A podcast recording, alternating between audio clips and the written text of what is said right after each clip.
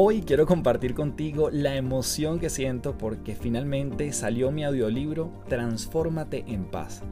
Una invitación a vivir los cambios de nuestra vida en liviandad. Bien sea porque esos cambios los estemos generando nosotros, los estemos provocando o hayan llegado de manera sorpresiva y no hayamos tenido mayor aviso. Puedes encontrarlo en la aplicación y además está únicamente allí que se llama Big B-E-E-K, B alta E-E-K. Te dejo el handle en la descripción del episodio. Tienes 14 días sin costo para utilizar esta maravillosa aplicación que además tiene más de 250.000 audiolibros. Es mi aplicación favorita y por eso decidí también trabajar con ellos en este proyecto y dejarte allí este pedacito de mi trabajo que tiene que ver con el cambio y cómo podemos vivirlo desde la serenidad. Transfórmate en paz ya está disponible, así que dale clic allí en las notas del episodio para que lo lleves en tus oídos y en tu corazón a partir de ahora.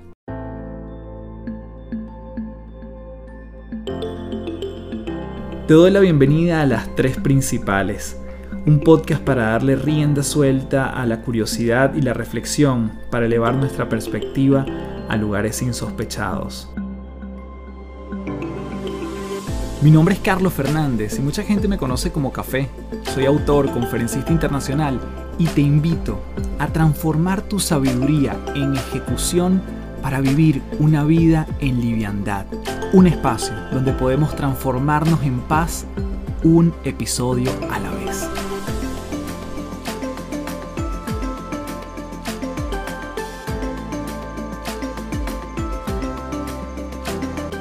Hello, hello, un gusto saludarte. Mi nombre es Carlos Fernández, arroba Café del Éxito en todas las redes.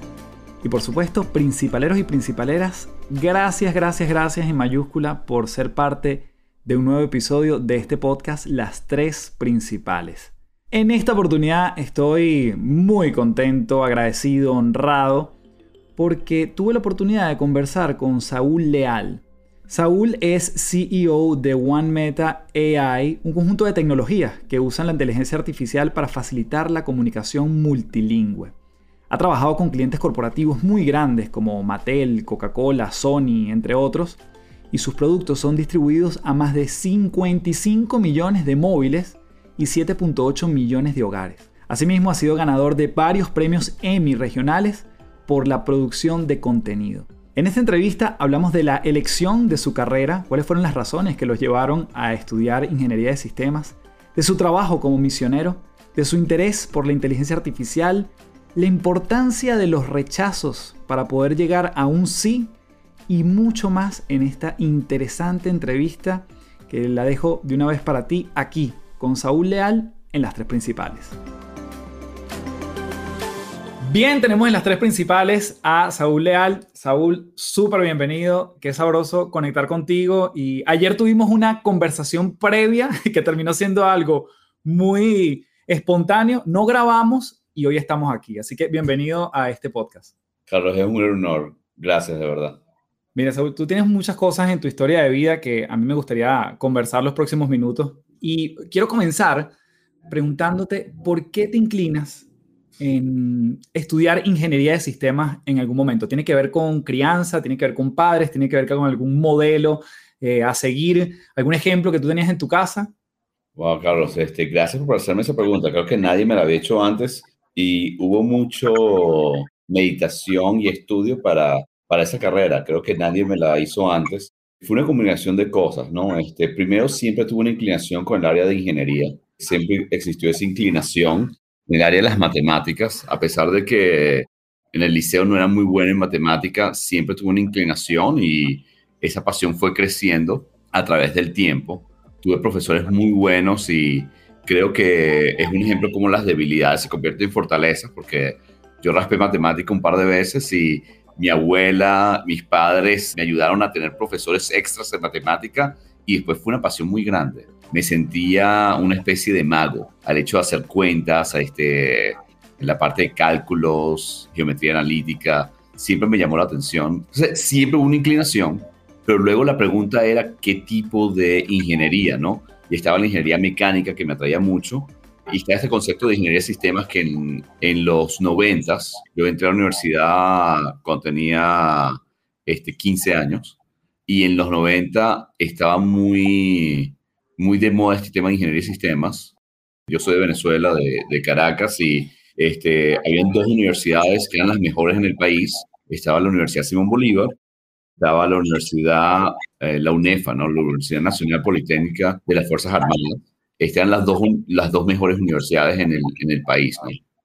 Una de las cosas que yo comencé a hacer fue investigar, ¿no? Y fue muy interesante porque yo, yo tenía en mi mente cómo yo quería criar una familia, cómo yo quería ser un padre. Y entonces comencé a investigar este, a través de ciertos amigos y a conocer ingenieros de sistemas.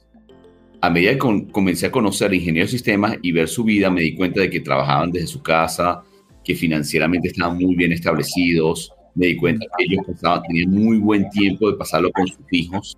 Entonces, entre eso y la oportunidad que se dio en la universidad, quedé en el programa de Ingeniería de Sistemas, que es un, programa muy competitivo, decidí irme por ese camino. Y fue una combinación, una, una combinación de deseo interno y luego de ver qué me da la vida. Yo apliqué para Ingeniería Mecánica Ingeniería de Sistemas, quedé en el de Sistemas y no en el de Mecánica. O sea, a pesar que he tenido una tendencia de que ya iba a ser el sistema, una cosa que está mucho en mi vida es que yo empujo, empujo, empujo y luego espero que la vida me dé la oportunidad y ahí continúe. Y realmente ha sido una gran satisfacción, este, eh, una carrera donde las amistades aún hasta hoy en día las, las, tengo. Lo más importante en el sistema fue una, una carrera muy holística en las partes de negocios, que fue donde me terminé desarrollando en, en gran parte. Qué maravilla. Si tú dijeras algo que te dejó la carrera que hoy en día apliques y que te ha acompañado, eh, obviamente está la parte más estructurada, más racional de un ingeniero, pero desde un punto de vista humano, ¿qué te dejó la carrera que, que todavía te acompaña en, tu gestión y en todos los proyectos que llevas a cabo? Excelente pregunta. Me dejó disciplina. La carrera fue extremadamente difícil fue una carrera muy, pero muy fuerte. Este, entramos 1.500 personas en el primer año y en el área de sistemas nos graduamos 28 personas. Y fue muy, pero muy dura la carrera, muy dura. O sea, este, la universidad fue extremadamente fuerte.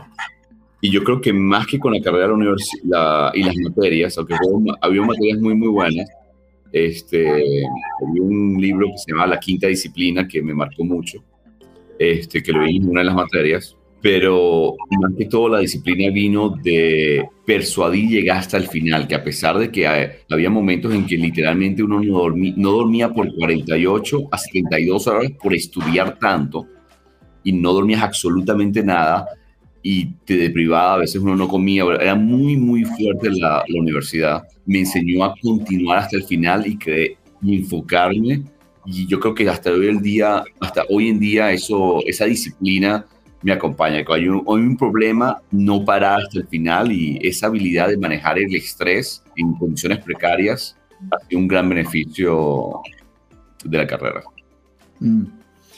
Mencionaste al principio que, que, eres de Caracas y tú después, y ayer me comentabas, 15 años sin, sin pisar Venezuela después de mucho tiempo, ¿extrañas algo? ¿Añoras algo? y quizás con cosas que a lo mejor ya sabes que ni siquiera están, pero ¿qué sueles pensar de la Venezuela que dejaste? Extraño los abrazos de mi abuela, mucho.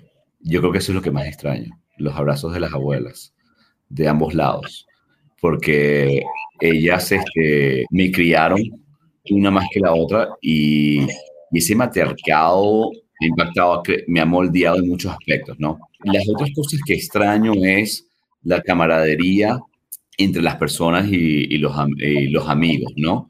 Este, hay una camaradería, unas amistades que solo en Venezuela han existido, ¿no? Y es donde uno crece, pero a pesar de que he viajado por todo el mundo, más de 30, 35 países, este, he tenido experiencias muy interesantes en estos países, nada se asemeja a, esas experiencias y, y, esa calidez humana que tiene el, el venezolano, ¿no? que la hemos aprendido a exportar, gracias a Dios. Sí, justamente te iba a preguntar por eso, porque después que has viajado tanto, a mí me gustaría sumergirme un poquito, si me permites, en una etapa de tu vida que también la mencionas en, en diferentes entrevistas o charlas que das, incluso ayer me lo mencionabas, que es cuando fuiste a hacer misiones en Portugal. creo que ahí nuevamente empezamos a hablar de, entre comillas, lugares tan, tan contrapuestos como es una carrera tan dura como es de sistema y una parte, entre comillas, tan humana y tan blanda como puede ser una misión. ¿De qué se trataba y por qué sentiste ese llamado?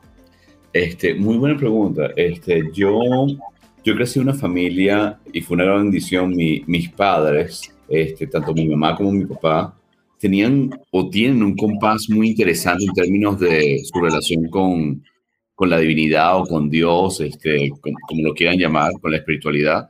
Y ese compás y el hecho de que, eh, de hecho, mi universidad fue privada, yo tuve que salir de la ciudad y vivir completamente solo después de los 15 años.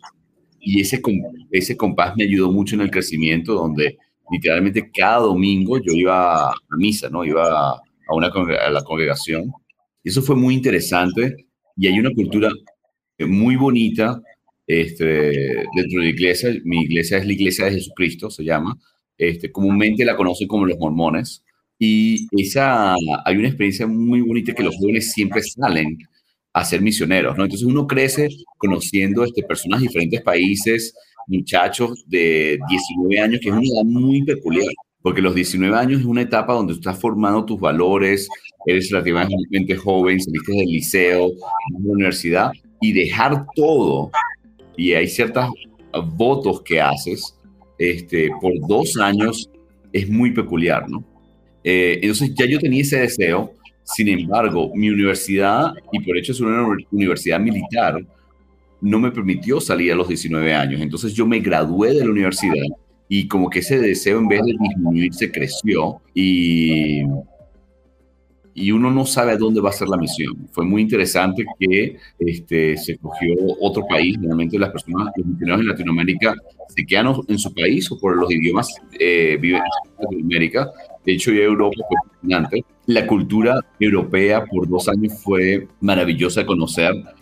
Yo creo que uno de los aspectos más importantes, aparte de aprender cómo lidiar con, con la espiritualidad, que eso hace un un fundamento en mi vida, conocer tu idioma, por supuesto, pero también el lidiar con tantas personalidades, porque uno tiene compañeros Este, yo tuve compañeros de Mozambique, o Verde, de Estados Unidos, eh, de España, y lidiar con diferentes personalidades por meses a vez y interactuar con ellos como compañeros y con un objetivo de muy, muy claro, pero es más abstracta, que es servir al prójimo, cambió mi vida en muchos aspectos pero me dio fundamentos, por ejemplo, eh, muchas personas en Europa no están interesadas en hablar con misioneros y cuando uno este, trataba de hablar con ellos, este, a veces lo rechazaban en, en, maneras muy tristes, ¿no?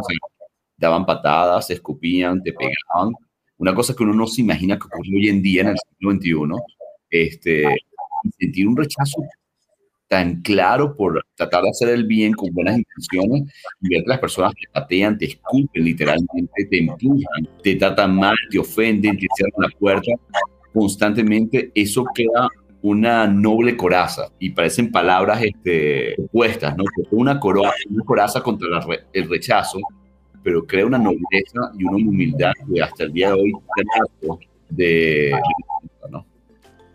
Mm.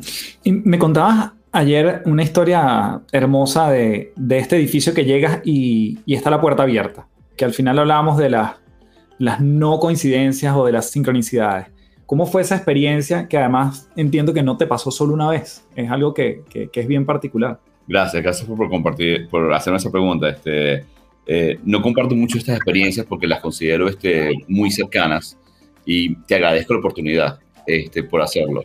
Eh, estaba una vez en Portugal en la mañana he tenido un compañero, este, y los misioneros salen puntos, somos muy puntuales. Los misioneros una, es muy rigurosa el tema de, de la agenda del horario, ¿no? Entonces, a las 9 de la mañana, yo me, eh, ya estamos parados, estudiamos y tenemos que salir a servir. Y yo me preguntaba, como misionero, bueno, ¿para dónde voy? ¿Dónde voy a servir? ¿Con quién voy a, a veces uno ayuda a pintar la, a la puerta o pintar una casa o recoger basura, a servir al prójimo y a la comunidad. En otras oportunidades uno dice, bueno, déjame compartir la palabra, ¿no? Y un, un, un, pensamiento espiritual o levantar el ánimo a alguien, ¿no? Bueno, este día, esta mañana peculiar, estábamos en, en Lisboa, hay un mar de edificios, este, estamos en una colina, y yo aleatoriamente dije, bueno, vamos para ese edificio, un edificio semi alto que uno veía de, de 10 pisos. Este, realmente los, los, edificios en Portugal son de, de 3 a 5 pisos, o sea, un piso relativamente alto, un edificio relativamente alto, y entonces comenzamos a caminar. Al llegar al lugar, para nuestra sorpresa, la puerta del edificio está abierta. Y parece una cosa muy, muy simple, pero cuando uno habla por el, por el intercomunicador, la gente es muy fácil rechazarlo. No hay un approach, uno no le ve la cara, los ojos. Este, tal vez es un poco más fácil persuadir con estar cara a cara con alguien, ¿no? Porque uno puede mandar mucho más mensajes corporales que solo con el habla, ¿no? Este, y la puerta estaba abierta para nuestra sorpresa y estamos muy contentos porque, a pesar que es algo simple, podíamos interactuar, con alguien en la puerta, ¿no? Y hablarles y, y conversar un poco, ¿no? Entonces, en estos 10 pisos, una vez más, aleatoriamente, me acuerdo que yo toqué el piso número 7. Entonces, salimos del ascensor, de derecha o izquierda, y agarramos la mano izquierda, y dentro de la izquierda había dos puertas, y esta puerta estaba semiabierta, este, y la tocamos. Y sale una señora mayor, debe estar en, sus 85, María Joao, me acuerdo que se llamaba. Y María Joao, este, María José en, en, español, eh, llega y, me, y nos dice que pasemos. O sea, prácticamente no hubo ninguna barrera, pregunta. Porque, o ni siquiera presentación. O sea, ella abre la puerta y dice, pasen, por favor. Y nosotros, sé que lo está esperando, o sea, nos sentamos, ¿no? En la salita de ella y ella comienza a llorar, ¿no? y nos sorprende, le está todo bien, le preguntamos y ahí dice, mira, la semana pasada mi esposo falleció y yo estaba rezando para que alguien me diera una palabra de conforto. Y en cuanto yo estaba rezando, sentí que debía haber la puerta que alguien vio venir. Y nosotros habíamos entrado justo en ese momento. Entonces, Carlos, este, entre todos los edificios, entre todos los pisos, entre derecha e izquierda, llegamos a la casa que nos estaba esperando, ¿no? Y ahí es uno donde aprende a que la palabra coincidencia solo una manera de deletrearla, y es D-I-O. Así como se deletrea coincidencia. Y yo estaría muy feliz si eso hubiese pasado nada más una sola vez en la misión, ¿no? Porque uno dice, oye, hay algo más allá, más grande que uno, ¿no? Pero eso pasaba tres o cuatro veces al día. Y vivir así por dos años este, impacta mucho y uno realmente ve el mundo diferente. Antes de continuar, te comento que este episodio viene presentado por Gimnasios de Bienestar. Los gimnasios de bienestar son entrenamientos que imparto mes a mes a tu equipo de trabajo en formatos cortos, de máximo 60 minutos, en temas como liderazgo, productividad, comunicación, innovación, trabajo en equipo y bienestar con el fin de mantener en forma el músculo más importante de estos tiempos, la mente. Si quieres más información, escríbeme directo por Instagram en arroba éxito o www.cafedelexito.online. Seguimos con más de las tres principales. Wow. Una de las cosas que, mencionas es obviamente el, constante rechazo, el constante rechazo, el, lidiar con el no, hacer esa noble coraza, como tú la mencionas. ¿Cómo eso te ha ayudado? Y ahí vamos tendiendo un poco el puente al mundo de los negocios. Me imagino que al principio cuesta más ese no y después, o te lo tomas un poco más personal y después entiendes que esa es la dinámica. Y te vas casi que enamorando del no y las eventualidades son un sí. ¿Cómo eso te, ha ido también moldeando? Porque bueno, obviamente estabas en tus 19 años y allí y, ha pasado entonces tiempo donde la relación con el no probablemente haya seguido. ¿Cómo se extrapola eso a los negocios? Y a pesar que los misioneros van a la misión a los 19 años, yo fui un poco más viejo porque tenía que graduarme, fui a los 22 años. O sea, era un poco más maduro también que el resto de los compañeros, pero este, fue interesante. El, yo creo que la palabra clave que tú mencionaste es enamorarse del no. Y por el hecho que uno está en un ambiente este, dedicado al servicio, eso es exactamente lo que pasa. Creo que esa es la palabra correcta este, uno termina enamorándose del no porque está un paso más cerca de un sí. Uno sabe que existe un sí y se convierte en una cuestión de números. O sea, va a haber tantos no por cada sí, pero el sí existe. Y uno ya deja de ver el no como un rechazo y simplemente como parte del camino para llegar al sí. Entonces, ese, hablarse mentalmente, decir eso a sí mismo y estar en el día a día con un no, diciendo, bueno, e, esto simplemente es un, paso más cerca al sí y dejas de, te comienzan a resbalar los rechazos, el no te resbala.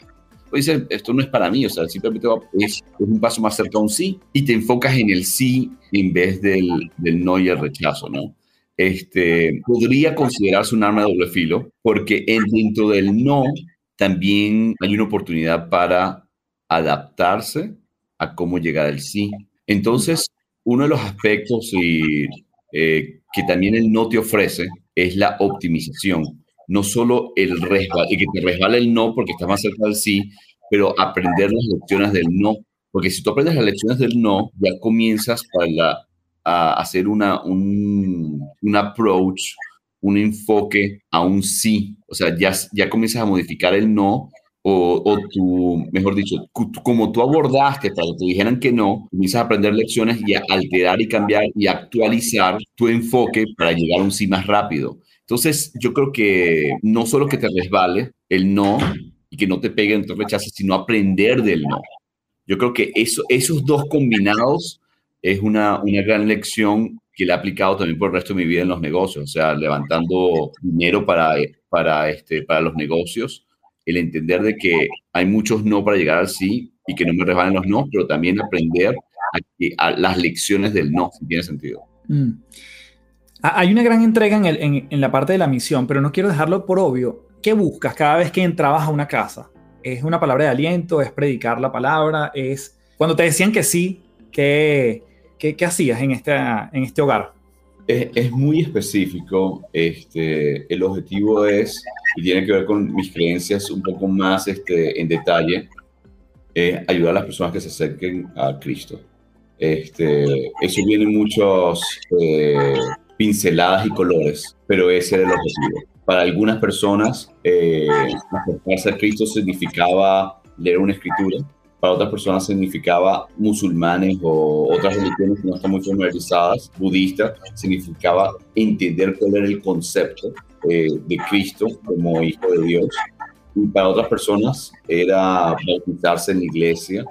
Este, como digo, hay había muchas este, pinceladas y colores de lo que eso significa, pero el objetivo es ayudar a las personas a acercarse a Cristo. Mm. En este camino, Saúl, ¿en qué momento empezó esta semilla de emprendimiento y posteriormente empresario? O sea, hay una forma de diferenciar uno de otro, ¿no? Pero sé que has iniciado compañías, que has vendido compañías, que o sea, este está también como parte de ese ADN. ¿En, qué momento ese ingeniero de sistemas que es misionero también entra al mundo del emprendimiento? Es interesante porque yo creo que fueron dos aspectos. El primero es estar, comenzar a ser entrenado al riesgo con un ojo de fe. Entonces, yo no veo el emprendimiento, de hecho, mejor dicho, yo veo el emprendimiento en su parte más, ah, en su núcleo, en su parte más esencial, el emprendimiento no es más que fe en que va a haber mañana mejor. Este, eso se puede extrapolar a cualquier otro aspecto, pero el emprendimiento es, yo creo en algo y, y veo el lujo de fe la implementación de ese algo, de ese objetivo, de ese software, de ese proceso de modelo de negocio, es ver a través de un ojo de fe algo que los demás no ven. Entonces, eh, eso en combinación con estar familiarizado con el riesgo es una, es, es, es, una gran este, eh, herramienta. Es una gran herramienta. Entonces, a medida que yo eh, había crecido este, por razones este, de familia, oportunidades. Mis padres siempre este, me ayudaron a explorar y me empujaban a explorar. Este, me acuerdo que como a los este, 14 años, si no me equivoco, este, o no, a los 13 años nos mudamos para otros países, este, tuvimos experiencia en otros países, nuevos amigos, y eso de, manera, de una manera u otra te hace sentir no confortable. Ya, sentir, sentirte inconfortable, eso es riesgo. Y tratar de florecer en esos aspectos, desde muy pequeño siempre fui entusiasmado a florecer en esos aspectos, ¿no? Yo creo que, y no tener miedo al riesgo, no tener miedo a fallar, eh, fueron, fueron aspectos muy importantes, ¿no? Este, que fueron creciendo a través del tiempo, fueron nutridos. Eh, y el otro punto que quería comentar, eso estamos hablando de fe, de riesgo. El, el, otro punto importante es la incertidumbre, estar familiarizado con la incertidumbre. Eh, en muchos aspectos de mi vida, yo nunca estuve preparado. Yo no estuve preparado para obtener empresas, no estuve preparado para servir una misión, yo no estuve preparado para ser un padre, yo no estuve preparado para ser un esposo, este, pero simplemente si estaba dispuesto a hacerlo bien o de entenderlo. Y yo creo que ese paso de no decir que no y responder a las circunstancias y elevarte a las circunstancias es otro aspecto muy, muy importante, porque la primera vez que yo tuve que abrir una compañía, estaba a decir, ¿qué rayo estoy haciendo yo? Necesito un abogado, necesito un, este, un contador, cómo se abre una compañía. Yo estaba en el website tratando de ver cómo se abría una compañía o hablando, pero es elevarte a la circunstancia. Este, es otro aspecto, y a la incertidumbre, ¿no? Es un aspecto también importante. Mm. Y la inquietud por abrir empresas, fíjate que trato de, también de combinar, ¿no? En, en, el mundo de las misiones entiendo que vas acompañado y vas con un compañero en la, en la mayoría de, la, de, las veces, ¿cierto? Correcto. ¿Cómo, ¿Cómo te ha gustado o cómo sueles formar equipo en los lugares de trabajo, en, en las empresas que has formado? ¿Qué, ¿Qué, buscas en la gente? ¿Qué, qué sueles preguntar en una entrevista? ¿Qué, de, de, quiénes te gusta estar rodeado? Este, muy buena pregunta. Déjame comenzar tal vez este, por, por dos aspectos y voy a ir un por, a, a, otra área que es importante. Este, dos áreas. La primera es entender que nunca estás solo. Que aunque caminas solo, si una persona física, tener la confianza de que alguien más allá que te está, sosteniendo, aunque estés caminando solo, es muy importante, ¿no? Hay una parábola muy, muy famosa, ¿no? Del, se llama Las huellas en la arena, ¿no? Y es, las huellas en la arena es esta persona que está caminando, que ve reflejado su vida caminando en la arena, al lado de una playa. Y se da cuenta que en los momentos más difíciles, había, en vez de dos huellas de dos personas caminando, había una sola. Entonces, él habla con la divinidad o, este, y le pregunta, ¿cómo es posible? Tú siempre estuviste caminando conmigo. En esta parábola habla de, este, del Hijo de Dios o un ángel. Dice, yo te acompañé toda tu vida. Y dice, no, no, no, espérate, eso no es así. Los momentos más difíciles de mi vida hay un par de huellas, no dos. ¿Cómo es eso? Me abandonaste. Y este ángel o esta divinidad le dice, no, yo te estaba cargando. Entonces, entender, a pesar que son, son parábolas y son ficción, este, es, yo creo que el primer punto es entender de que nunca estás solo y esa confianza viene de una relación directa con la divinidad. Nunca vas a estar solo. Entonces, aunque no tengas a nadie al lado y te embarques en lo que parecía estar solo, no estás solo y te va a ir bien. Esa confianza ya ayuda muchísimo. Hay estudios psicológicos hechos por MIT, por Harvard, por Stanford, que cuando una persona sabe y tiene confianza de que las cosas van a salir bien, hay un alto índice, más del 60%, que van a salir bien.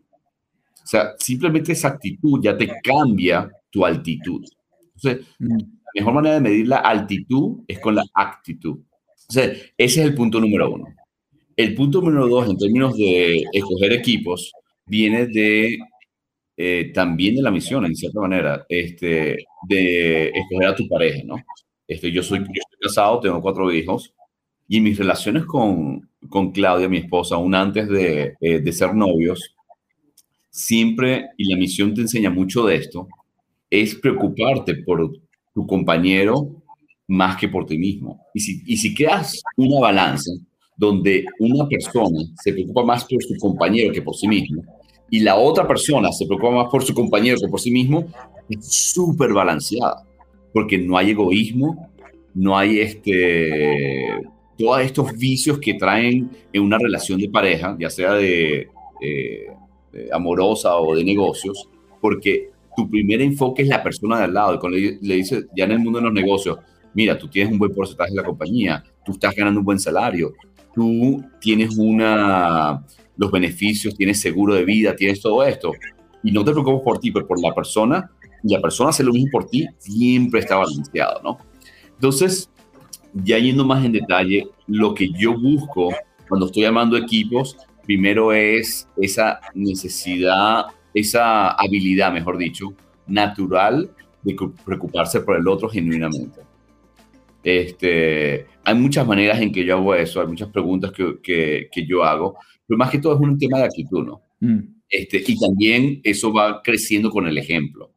Otro punto que yo, que yo veo, yo es muy claro, yo busco personas en mi equipo que sean, se sientan cómodas en la incertidumbre. Y hay cosas que yo veo a través de su vida, preguntas que yo veo con respecto a si la persona ha pasado por incertidumbre, cómo colabora en temas de incertidumbre, porque el estrés es algo muy real.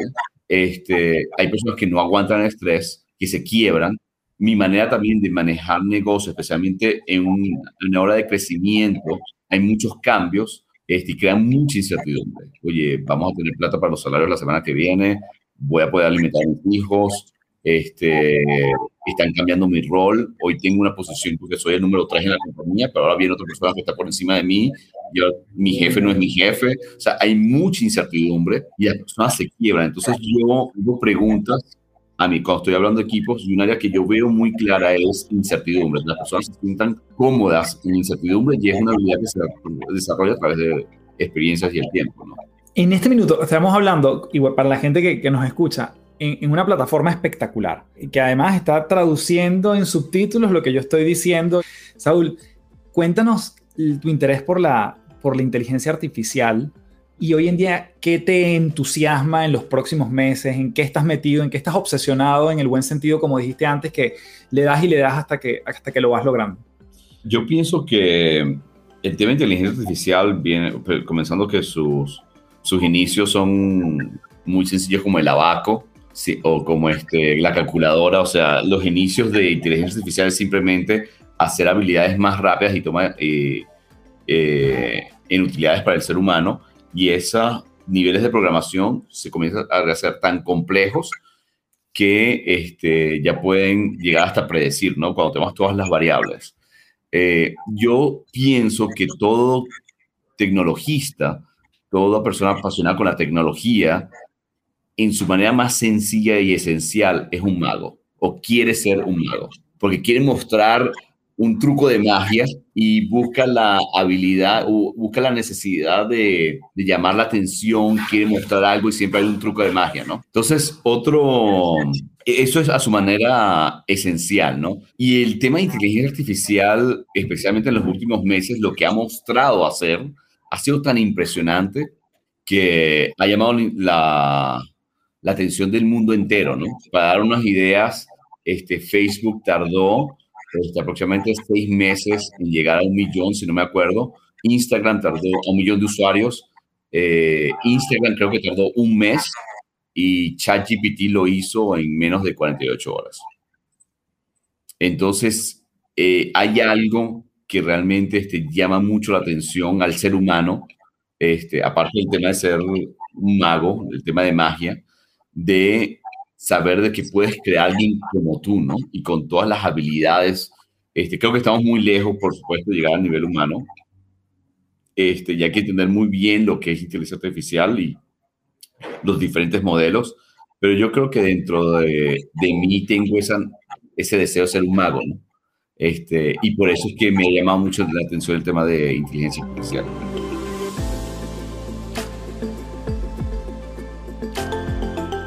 Si lo tuvieses que explicar en un tweet, la inteligencia artificial, ¿cómo la definirías? Bueno, voy a hacer dos tweets. Un tweet más científico y un tweet para un niño de sexto grado, ¿no? Lo que pasa es que no sé cómo se dice en español, pero hay una parte del cerebro que se llama Reticular Activating System. El sistema reticular. El sistema de activación reticular. Entonces, el primer tweet sería, y es un buen ejercicio, Carlos, por cierto, tremenda pregunta la inteligencia artificial es quitarnos el RAS, el sistema de activación reticular, de nuestro cerebro. Mm. Y tomar decisiones bajo eso. Y podemos hablar sobre eso, que es fascinante, te digo. El segundo tweet sería, inteligencia artificial es la habilidad de programar decisiones No, eh, inteligencia artificial es la habilidad de programar millones de líneas de código en un software. Y tú en un software, algo así, a lo mejor lo editaría, por supuesto, pero en esa, en esa habilidad. Es altos niveles de programación en una página, algo, algo en ese sentido. Buenísimo. Y algo que, que, me llama la atención mucho en tu, como conversábamos fuera del aire, que, que, es como el mindset que tú tienes a la hora de, de, meterte en cualquiera de estos productos o desarrollar alguna solución, ¿no? Eh, tú no solo piensas en, bueno, en la rentabilidad, en ni siquiera el, cliente final, sino lo que va más allá del el impacto, vamos a decir, más integral y global que pudiese generar la solución que tú le traerías al mercado. Permítenos entrar en tu mente a la hora de diseñar alguna solución de esta naturaleza. Uh, buen punto. Creo que mi primer entrenamiento fue de algo que se llama Design Thinking o el diseño del pensamiento, donde tú tienes experiencias de usuario humano, ¿no? Eh, se llama, en inglés se dice Human Centric Experiences, ¿no? Experiencias céntricas al, al humano. Y este, esto también tiene que ver con, mucho con la filosofía de Clayton Christensen, con jobs to be done, o el trabajo que se tiene que hacer, ¿no? Y me ha fascinado esto, esto probablemente lo he estudiado mucho las últimas dos décadas, este, y el mundo está evolucionando mucho en estos aspectos, pero realmente hacer la, los cinco porqués y llegar a la razón inicial o la razón fundamental de por qué un producto está siendo usado, ¿no? Siempre me ha fascinado el, tema de experiencia de usuario este, y el tema de empatía. Y es algo que aún, Carlos, hoy en día lo estoy desarrollando, pero hay grandes mentores en esto eh, y es un tema de curiosidad realmente. Pero cuando entras a mi mente a ver cómo baja estas experiencias es realmente ver la esencia del por qué las cosas están siendo usadas y haciendo mucho el ejercicio de las cinco, los cinco porqués. ¿Por qué es esto? ¿Por qué es esto? ¿Pero por qué? Cinco veces, ¿no? Y ya comienzas a llegar a tener cientos principios de que están detrás de la motivación de utilizar un producto.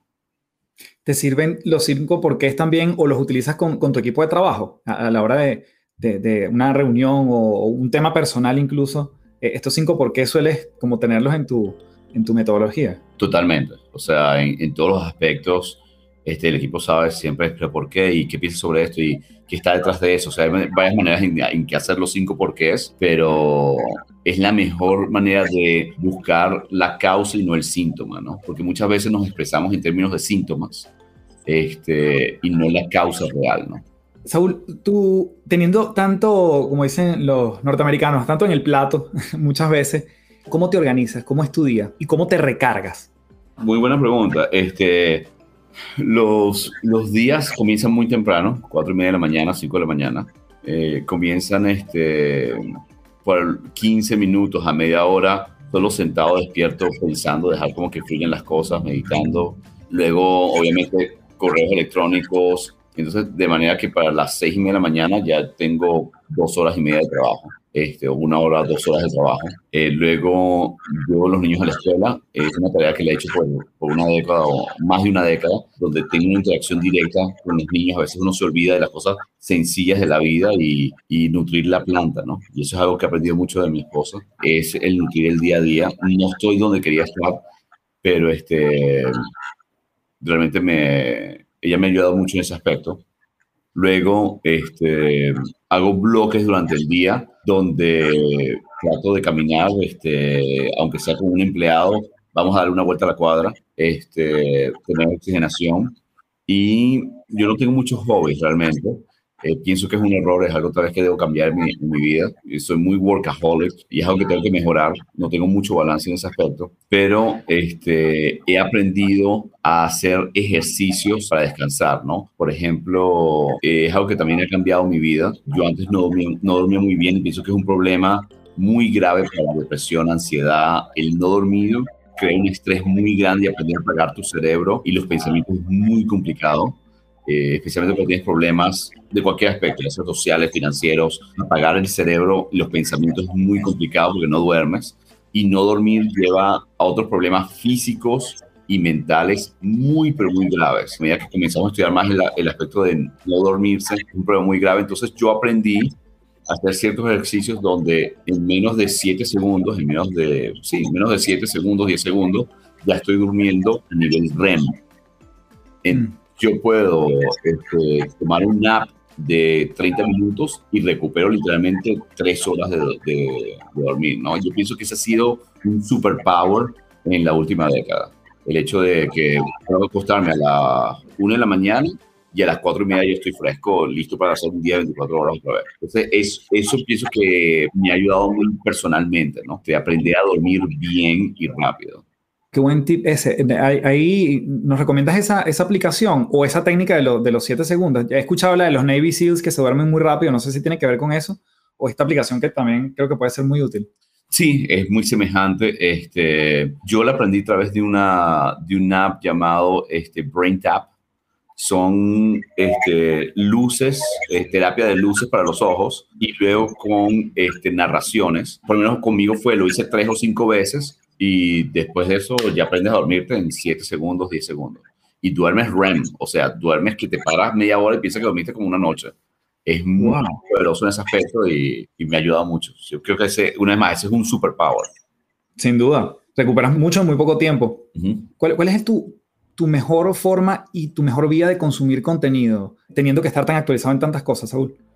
Este, buena pregunta. Este, no sé si he definido, Carlos, la mejor manera, creo que no he llegado allí, este, pero yo trato de leer, este, tengo metas todos los días, yo leo en esa hora de la mañana, yo leo dos artículos, eh, generalmente entre 800 a 1200 palabras, y los leo dos a tres veces cada uno, porque mm. a veces pasamos y leemos una lectura, luego lo leo una segunda vez, lo leo tres veces, y trato de hacer dos artículos, a veces quiero leer muchísimo más, a veces tengo, este, leo dos artículos al día y tengo una lista de, de áreas en que yo busco, sobre todo últimamente, en el último año y medio, dos años, me enfoca mucho en inteligencia artificial, pero siempre estoy leyendo este, artículos al punto que yo leo este, white papers, ¿no? O sea, documentos de investigación y de opinión e investigación.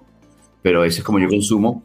A veces no hay tiempo para todo. A veces llego a reuniones me dijeron, mira, supiste de, de que tenemos un nuevo presidente, supiste de esto, y yo ni siquiera sé, o sea, cosas hay veces que yo fallo en ciertas cosas, por eso es que no sé si estoy 100% en eso, pero hay muchas aplicaciones. Hay una que me gusta muchísimo que se llama Axios. Axios tiene la habilidad de dar este, artículos en, a nivel de tweet, o sea, muy, muy concisos y puedes hacer doble clic, o sea, puedes ser muy inquisitivo y la estructura de Axios me gusta mucho.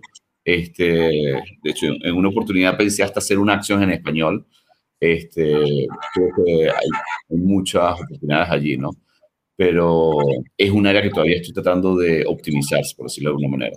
Buenísimo. Respetando tu tiempo, Saúl, quería, y como este podcast se llama Las Tres Principales, me gustaría pedirte los tres tips, recomendaciones, elementos que podemos nosotros como audiencia seguir explorando para, para nuestra evolución y nuestro desarrollo personal. Tres cosas que te hayan servido a ti o que te siguen funcionando. Nos has dado varias, debo decirlo, pero, pero, pero te pediría tres más. Este, a ver, una es sonreír, siempre sonreír porque tú no sabes quién está mirando. Y no solo para los demás, sino para uno mismo. Hay un gran aspecto internamente a un químico que te da sonreír. Entonces, este, sonreír es, yo pienso que es una, aunque estés solo y la gente piensa que estés loco y que estés caminando en la calle solo, tener una buena sonrisa, yo pienso que es no tiene, no tiene, los dividendos de eso van mucho más allá de lo que nosotros pensamos, en todos los aspectos. número, número uno es este, sonreír ante todo, ante la vida, ante las cosas buenas, las cosas más o menos, las cosas malas, siempre sonreír. El segundo es principio, eh, preguntar. Bueno, el, el, segundo yo diría escuchar y preguntar.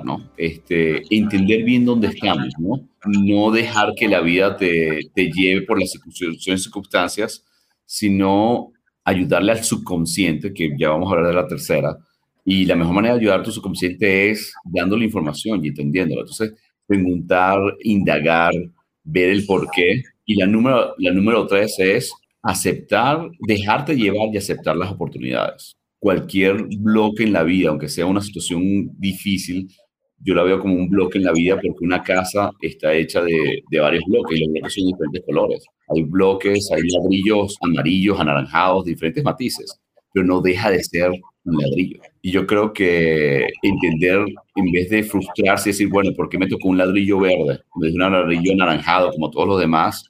O entender que es que es un ladrillo. No, el color no importa. Si la actuación es mala o es buena, no importa.